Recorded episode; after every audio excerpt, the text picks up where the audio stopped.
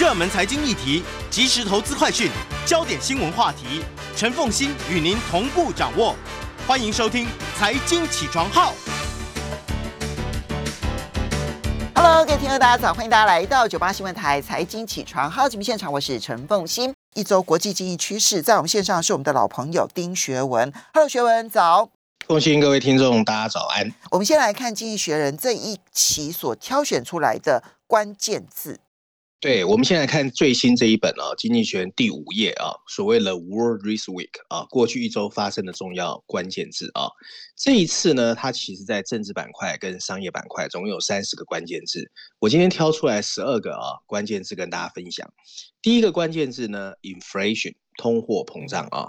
它的新闻内容大概是说，从官方的消费者物价指数 CPI 来看，美国的年度通货膨胀啊，已经从二月份的百分之七点九。最近公布了啊，百分之八点五啊，那主要当然是因为能源和大宗商品价格的飙升。那随着最近石油价格有稍微回落啊，消费者本月啊可以有一个喘息的机会。部分原因是因为中国封城造成的需求的疲软。布兰特原油呢，在三月初曾经飙升到每桶一百四十美元，现在每桶是一百到一百零五美元之间。美国的汽油价格上个月上涨了百分之十八。但在四月份也有一点回落啊，英国的年度通货膨胀率则上升超过百分之七啊，所以情况都不是太好啊。第二个关键字是 New Zealand 纽西兰啊，它的新闻内容是说，为了应对不断上升的通货膨胀预期，纽西兰央行把主要的利率提高了零点五个百分点两码，到百分之一点五。美国联总会下个月非常可能会提高一样两码的利率啊。第三个关键字是 food price 啊，食品价格。根据联合国粮农组织的一项指数，全球粮食价格再创新高。乌克兰战争加剧了现在的供应紧张，譬如说美国的农作物状况就是这样啊。俄罗斯和乌克兰其实占全世界小麦出口的百分之三十，玉米出口的百分之二十。三月份这两个主食的价格都飙升了将近两成。葵花籽油价格上涨，则推高了棕榈油、大豆和菜籽油的价格。而乌克兰是葵花籽油全球最大的出口国。第四个关键字是乌克兰经济啊。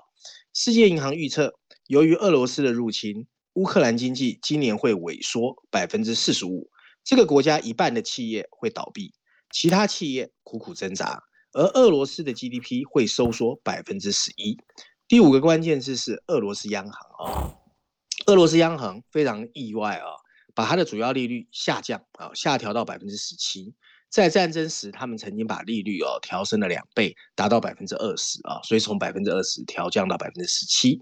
他现在认为卢布已经从市场暴跌中恢复，减轻了通货膨胀飙升的威胁。他还取消了一项临时的资本管制，允许人们再一次开始以现金去购买外汇啊。第六个关键字是 Rose Bank 啊。很多人可能没有听过这个这个词啊。法国的兴业银行决定把它在俄罗斯的拥有的一家子银行，就是 Rose Bank 出售，那加入已经离开俄罗斯的跨国企业的名单。这家法国银行是在俄罗斯金融业拥有非常重要业务的几家西方银行之一。他把这些资产出售给俄罗斯的首富啊 p o t a n i n 啊，后者。目前为止没有受到美国、英国或欧盟的制裁，尽管加拿大最近把它列入了黑名单啊。第七个关键字又来了，Elon Musk 啊，特斯拉的创办人。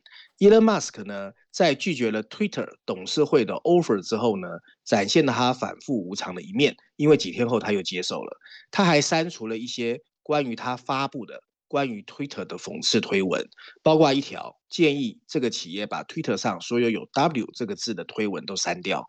那啊，这家公司的 CEO 呢，没有给出 Elon Musk 改变的主要原因，但表示这是最好的选择。这个特斯拉的老板在社交媒体平台上现在已经有百分之九点二的股份啊。第八个关键字是 supply chains 供应链啊。COVID-19 在中国造成的供应链中断，是这个礼拜中国股市动荡的主要原因。啊，最大的电动车企业中国的啊，NIO 就是未来，是一家有志于成为中国的特斯拉的电动汽车制造商。由于没有办法采购到零部件啊，这个公司的一家制造工厂已经停产，导致它的股价下跌一成啊。第九个呢是印尼最大的独角兽 GoTo 啊，GoTo 呢，终于在印尼雅加达的股市成功上市。GoTo 的支持者包括了 SoftBank 和中国的阿里巴巴。它本来是由一家 GoJack，还有一家叫 Takopadia 合并而成。这个企业希望利用它在股票市场上募集的十一亿美元，把它在印尼以外的业务也扩展开来，从而跟 Grab 展开竞争。第十个呢是 Passengers，就是呃这个乘客啊。据国际机场协会啊，叫做 ACI 的数据啊，去年估计有四十五亿的乘客坐了飞机，这比二零二零年增加百分之二十五。不过，比疫情爆发前减少了一半以上。亚特兰重新夺回了世界最繁忙机场的桂冠，英国的希斯罗机场则是二零二一年国际旅客人数前十名中唯一一个乘客下降的机场。尽管今年三月是 COVID-19 爆发以来最繁忙的一个月啊。他对繁忙夏季的希望，很大部分取决于航空公司怎么应对疫情期间大量裁员后员工不足的问题。最后一个关键字啊，又来一次头绪吧啊，头绪吧呢，总终于向不可避免的事情低头了。他决定一分为二，成立一个特别委员会，跟潜在的投资者开始展开接触，还有所谓的审查战略啊。股东一直在敦促这家日本企业接受这个所谓的 Bank Capital 带头的私募股权集团的收购邀约。Bank Capital 预计很快会提供报价，这大概就是今天的关键字。所以，投西把确定可能会拆分，然后然后卖出吗？要开始进入 due d 耶，然后他们才会提出 valuation 的 offer。OK，那他会把半导体跟他的其他业务分开吗？因为他的投西把投西把的半导体无论如何还是蛮强的。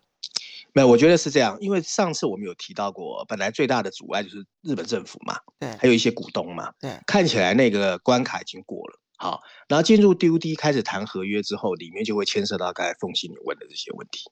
好。那整体来说，除了个别公司的一些问题啊，其实三大块嘛，一个其实就是通货膨胀的问题，不管是 inflation 或者纽西兰或者是食物的价格，其实谈的都是通货膨胀的问题。然后第二个、第二大二大块当然就是俄乌的情势哈，乌克兰的经济啦，俄罗斯的央行啦，或者是法国兴业银行在俄罗斯的这一个子行它的动态。那第三大块其实就是中国大陆的上海封城这件事情。好，我们就回到今，那其他有个别的呃公司的一些发展哦，其实可以观察了哈。你你你看好 Go To 这个案子吗？不看好哎，因为我跟你讲啊，因为去年十一月到现在啊，这种所谓的超级平台啊，都蛮惨的。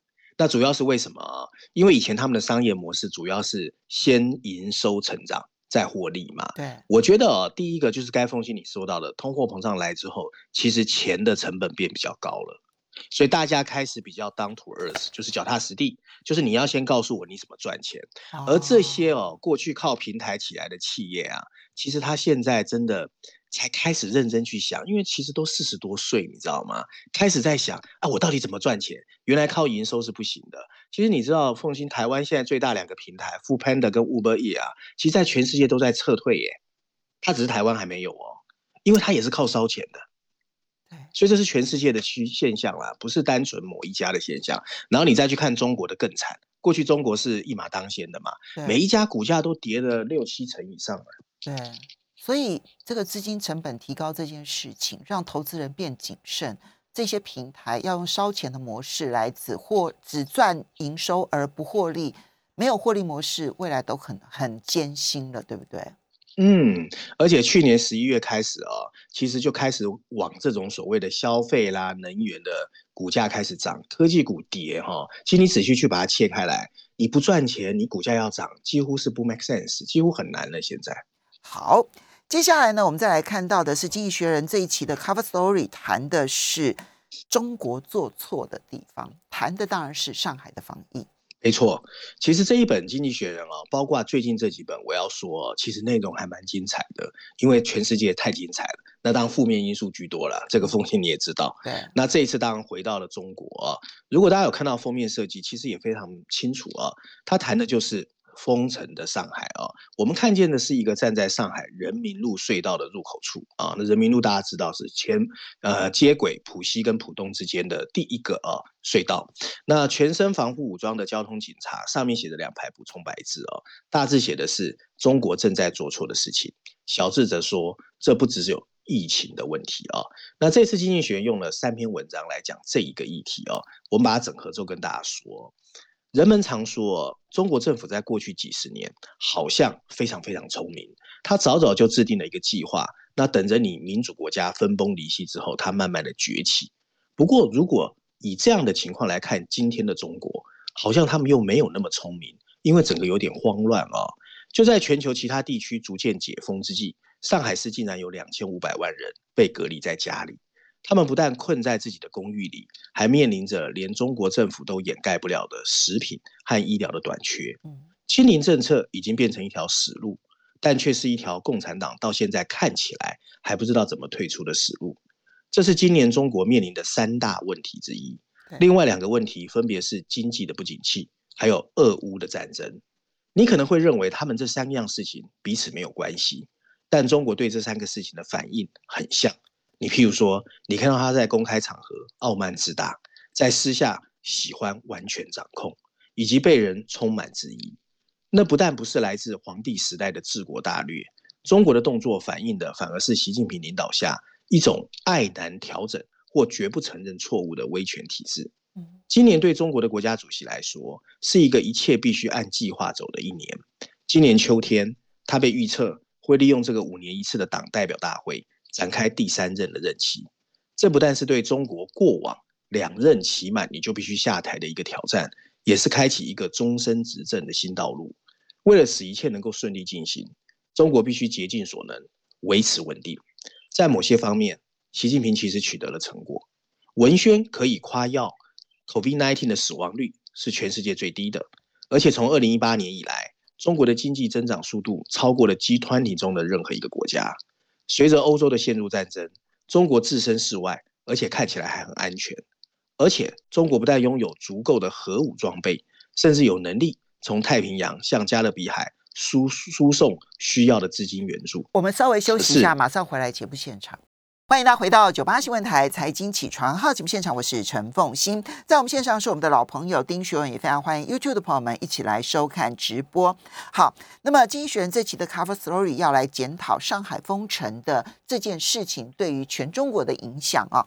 那么他认为中国现在最重要的三大难题，今年一个是清零政策的问题，第二个是面对经济可能衰退的压力问题，还有俄乌战争的问题。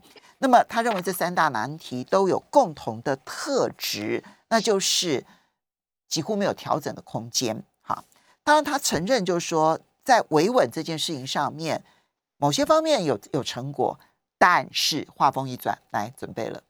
对，我们先看看疫情啊，从疫情在武汉发现第一例到今天为止，中国一直执行着清零政策啊，它的边境已经关闭了两年，确诊者受到隔离。还进行了大规模的核酸检测，还有隔离措施。可是疫情变得越来越难以控制。除了上海之外啊，其实还有五个省份也在进行部分的封控啊。广州也开始关闭了学校，目前至少有一点五亿人受到了影响。在曾经同意上海自行管理防疫政策后，最近看起来中央又拿回了控制权。但这些风控正在损害中国经济的增长，并进一步放大重塑经济的拙劣的尝试啊。习近平呼吁中国资本家应该减少掠夺性，追求中国的自力更生。但为了实现所谓的共同繁荣啊，各地的官员开始推进国进民退的政策，而且吓坏了一些成功的企业家。这些光彩夺目的中国科技产业现在奄奄一息。在一系列的监管之后，中国最大的十家科技企业已经损失了一点七兆美元的市值。阿里巴巴和腾讯选择低调应应，但是他们也不被允许。再进入一些新的领域。最近几周，共产党尝试改变做法，但全球的投资人已经如惊弓之鸟。中国前十大科技企业的估值已经不到美国同行的一半。取而代之，中国希望建筑出一批效忠而且遵循共产党严格目标的新一代企业。注册文件显示，啊，中国的内陆的二级城市正在创建数以万计的新创公司，而这些公司包括了云端科技、机器人，还有人工智慧这些前沿科技。现在，爱国的投资人正在为他们加柴添火，但其中充斥着许多为了符合地方发展目标的虚假或者是诈欺的项目。一个以补贴和恐惧为诱因，跟日益全球化的创投资本脱钩的科技产业，或许会让中国和全球的创新越离越远。最后一个问题涉及了俄罗斯战争啊，习近平选择站在俄罗斯的一边，这跟他认为西方正在衰落的信念一致。然而，这个立场会付出代价，这将进一步损害中国跟美国还有欧盟的关系。但中国到现在为止，其实非常依赖美国和欧盟的市场。中国希望欧盟和美国能够产生隔阂，但这场战争却恢复了北约和跨太西洋的能源合作。不过，我们还是不要低估中国啊，它的集权管理使得大量资源可以集中在国家战略任务上，从建设海军到主导电池产业的发展，它还可以调动公众的舆论。中国国内的市场规模。更让企业能够在不离开中国的情况下实现经济规模，而潜在的利益终将吸引全球企业进入，并吸引全球一些重商主义的国家转而支持他们。文章最后一段提到，所有的优势还存在，然而随着权力越来越集中，中国的政府体系正在出现新的缺陷。威权国家有能力把事情做好，但总是拒绝承认错误。习近平的地位在党代会举行之前被捧得越高。逢迎巴结的官员就会越多。当官僚竞相表现出极大的热情，政府的效能就会开始降低。当官员开始害怕发言，回旋机制就会失效。对中国长期前景的重要考验，现在是在他会不会改变方向。如果现在你认为中国崛起其实仍然不可避免，那么请看看中国那个最大城市空无一人的街道，然后问问自己：如果习近平的专制掌握了智慧。那中国到底会变成什么样子？当然，我不能够说我完全同意经济学人的看法。不过里面呢，会有一段我我会觉得说，这个提醒呢，反而是中国应该要听进去的。就是一旦说你上面掌握了所有的权利，而底下没有办法有不同的意见可以可以提出来的时候，那就会落沦落一个没有办法。自我反省、自我检讨的一个体制，任何体制如果走上没有办法自我反省、自我检讨，这个体制一定会失败，不管它是什么体制。我觉得这一点是真的，就任何的政策都可以改。我自己比较推荐是这样啊，我当然比较关心，因为我知道这两三年啊，因为疫情，很多台商都没有再回来大陆，那很多人当然也不会来。我觉得现在的中国大陆跟两三年前我们认识中国大陆已经截然不同，很陌生。然后财经板块第一篇有一个三大页的文章，在讲这里面的变化，包括一些二级城市现在变成什么样子，国进民退到底是什么？譬如还有最近的什么统一大市场有没有内循环外循环？我觉得有空可以看，因为你会比较了解你已经很陌生的中国。嗯，我这边问一下，二三级城市发展这些创新事业，你看好吗？其实。这一段经济学写的蛮靠谱的，我觉得里面有很多不大靠谱的项目。对，因为这些创新的项目，坦白说，它需要人才密集耶。对，但是因为他在电池产业靠这个方式砸出了一个有竞争力的产业，所以他用同样的方式砸，包括半导体、人工智慧、机器人，那就很危险了。因为这些地方有最大的两个问题：第一个人才问题，第二个那些资本都是当地的国有资本，其实他的判断力是比较弱的。嗯，对，这个我们要来作为参考。我不敢说他一定不会有任何一个成功的机会，我不敢这样讲。可是人才密集的产业哦。嗯，当然也可以出现在二三级城市，但必须要那个极高的智慧眼光，然后有足够的能力去吸引最顶尖的人才进入，否则的话，到最后就是只是赶政策的热潮，那就会出现一大堆的问题了。好，接下来我们再来看到的是，你挑选《伦敦金融时报》的社论来谈全球化已经一去不回了。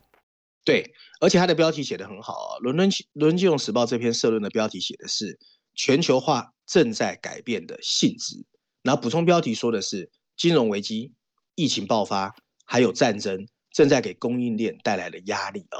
我们来看看经济学的论点啊。文章一开始他说，当全球最大的资产管理公司 BlackRock 的 CEO 都宣布全球化结束的时候，那真的我们必须注意了。BlackRock 的创始人 Larry Finker 最近写了一封信给股东，那信里面提到，在跟疫情相关的供应链发生转变之后，乌克兰战争进一步结束了过去三十年的全球化。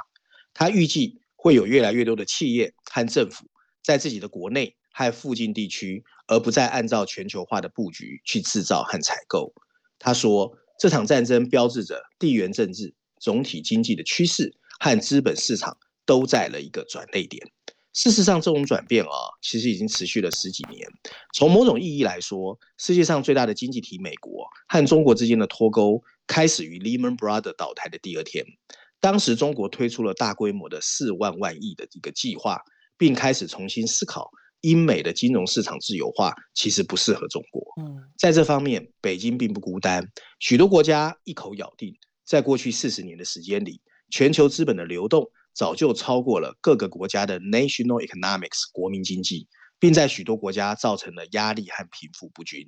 这些压力有时候会导致民粹主义对全球化的反弹，而这个我们熟悉的全球化，正是被定义为商品、人员和资本转移到对他们来说最有生产力的地方。过去几十年的全球化，在全球范围创造了前所未有的繁荣。不过，在大多数国家，贫富差距却在加剧。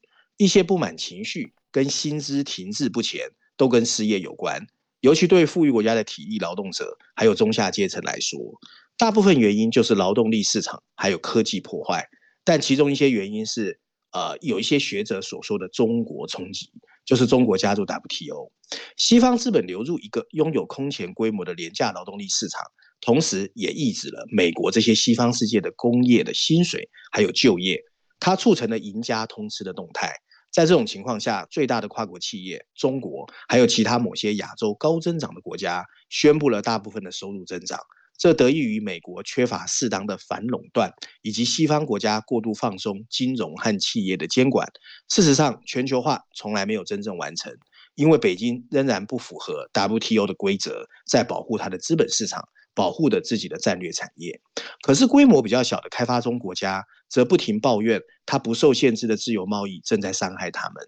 现在，许多富裕国家也加入这个阵营，开始抱怨。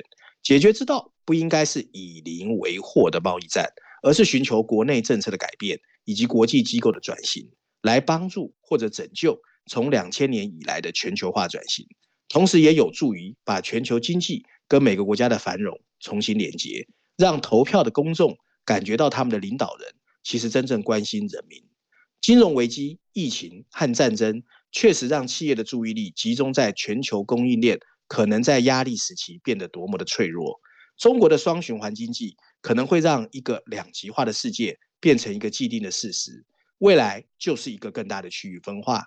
亚洲薪资的上涨、能源价格的飙升，以及环境和社会追求 ESG，都使得越来越长的供应链成本越来越高。各地区在怎么监管数据和数位经济方面存在天生的分歧。剑拔弩张的地缘政治。在未来会扮演一个重要的角色。文章最后一段提到，经济永远像钟摆一样摇摆不定。那个我们已经习以为常的全球化周期，已经陪伴我们四十年之久。希望当我们进入这么一个新的世界秩序的时候，所有事情不要朝着另外一个我们不熟悉的方向晃得太远。我最同意的是他的第一句话了。他觉得去全球化这件事情，其实是从二零零八年的雷曼时刻开始的，而不是此时此刻才开始的。我也同意他说，其实现在要解决问题，不应该用贸易战的方式啊。不过，我不同意他后面的所有的这些因果关系，因为我们其实可以看到，到现在为止，贸易战发动的美国到现在为止没有任何要停歇的这个的可能性。而后续还发动了更多的科技战、金融战，这些问题你都使得其实被挑战的一方只能够去应对它。所以这个去全球化，除非有一天美国自己发现到他自己做错了，否则我觉得，嗯，就是这个方向很难改变了。就对啊，等着看吧。不过媒体都是这样嘛，媒体都要有一些呼吁嘛，那些呼吁其实都不着调。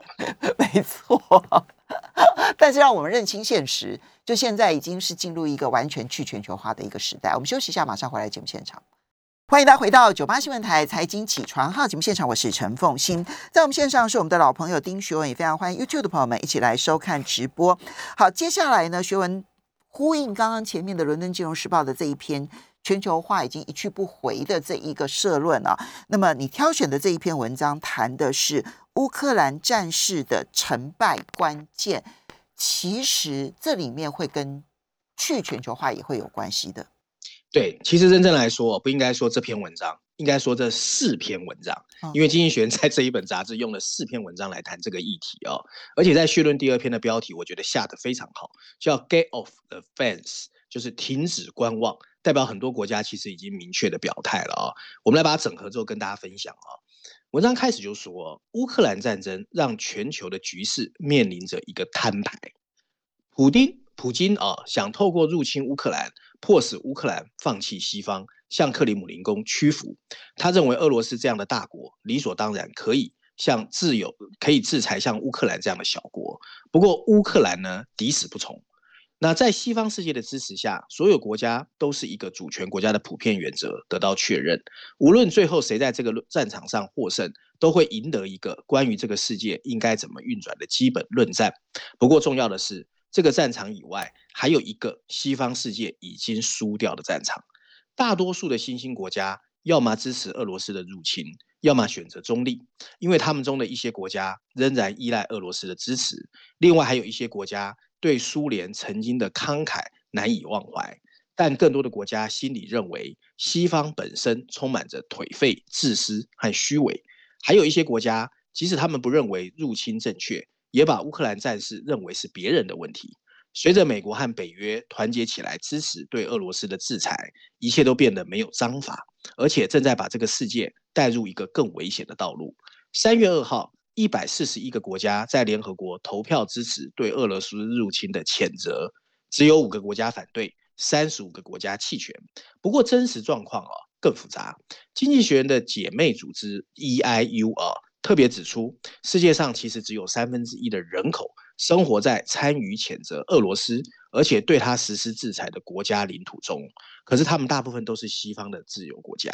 另外三分之一保持中立。这个群体包括了印度这些大国，以及沙地阿拉伯和阿拉伯联合大公国这些摇摆不定的美国盟友。最后还有三分之一的国家，甚至跟俄罗斯的入侵相互呼应。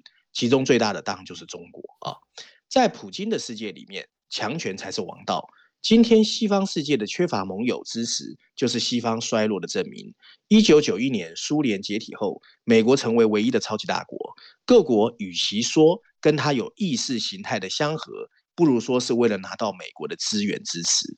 从这个角度来看，随着中国崛起，美国对其他国家的影响力确实正在减弱。即使我们去说它已经衰落，有些夸大。但仍然 make sense 有道理哦。西方某些行为也加速了自身影响力的丧失。普京的入侵乌克兰动摇了一切，西方更早已对他自己信奉的普普普世价值失去了信心。二零零八年俄罗斯袭击乔治亚之后，美国总统奥巴马才开始匆忙的重启国际关系，而且专注在美国国内的国家建设。可是二零一四年并吞克里米亚后，俄罗斯只收到了口头的警告。中国和俄罗斯相信，西方的缺乏自信是西方颓废的一个标志。如果这是正确的，他在川普的恣意妄为中更加恶化。川普不但藐视美国的盟友，而且把所有的外交交易端上台面。美国的民主让大家看见他只有愤怒跟阴谋。欧盟让大家看见的就是一个无可救药的自我专注。英国的脱欧，无论你是赞成还是反对，它就是一个多方的惨败。越贫穷的国家。越发现美国跟他的盟友就是自私自利，因为他们在有利自己的时候要求你跟他团结，在不利的时候拒绝帮忙。当俄罗斯和中国把新冠疫苗拿出来帮忙的时候，西方世界忙着囤积更多的疫苗给自己的人民。通过燃烧石油和煤炭致富的西方世界敦促全球限制气候变化，但自己根本没有实现承诺，或是实现。曾经资助贫穷国家放弃化石燃料该给的钱，对更贫穷的国家则认为西方虚伪。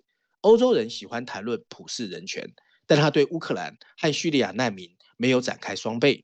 二零零三年，美国和他最亲密的盟友在没有得到联合国支持下就入侵了伊拉克。在西方人和经济学人的眼中，萨达姆是一个残暴的独裁者，他对自己的人民使用了神经毒气，而且袭击他的邻居。他跟乌克兰的民选总统泽连斯基截然不同。然后后面有一大段，他就开始骂普京跟中国，一直骂，一直骂，一直骂，骂得很惨哦。反正到最后呢，所以我就不想讲，因为我觉得他有点偏颇。然后最后还是告诉我们，乌克兰是民主的明灯，我们一定要帮助他，然后让他能够打赢俄罗斯。大概就这样。好。你的形容词真的蛮好的，这样子。大家如果对于那一个那一段有兴趣听了觉得开心的话，看了有有开心的话，可以好好的去看一下，这样。好了，不过他前面把问题点得很清楚，就是说为什么这三分之二其实有一些是美国的盟友哈，就包括了印度还有中东的一些国家，为什么他们会在这一次的俄乌战争当中？那么选择中立，或者甚至于跟俄罗斯站在一起。坦白说，我认为印度更是跟俄罗斯站在一起吧，对不对？你你看到印度会不断的告诉大家说，我们又买了油了，我们又买了煤炭了，这样子，而且是大张旗鼓的这样子的说。嗯，不过这里面点出来的一个问题是西方的自私自利这件事情，而且这件事情我觉得至今无药可救。理由其实也很简单，因为。呃，现在的体制啊，它其实就是要用选举的方式，而在选举的过程当中，我要告诉各位，所有要援助外国、所有要世界大同的这一些证件，它都是票房毒药。你只有就是怎么样子，我可以把被剥夺的这一些资金、被剥夺的工作机会，全部通通都拉回到我自己的国家，变得很伟大。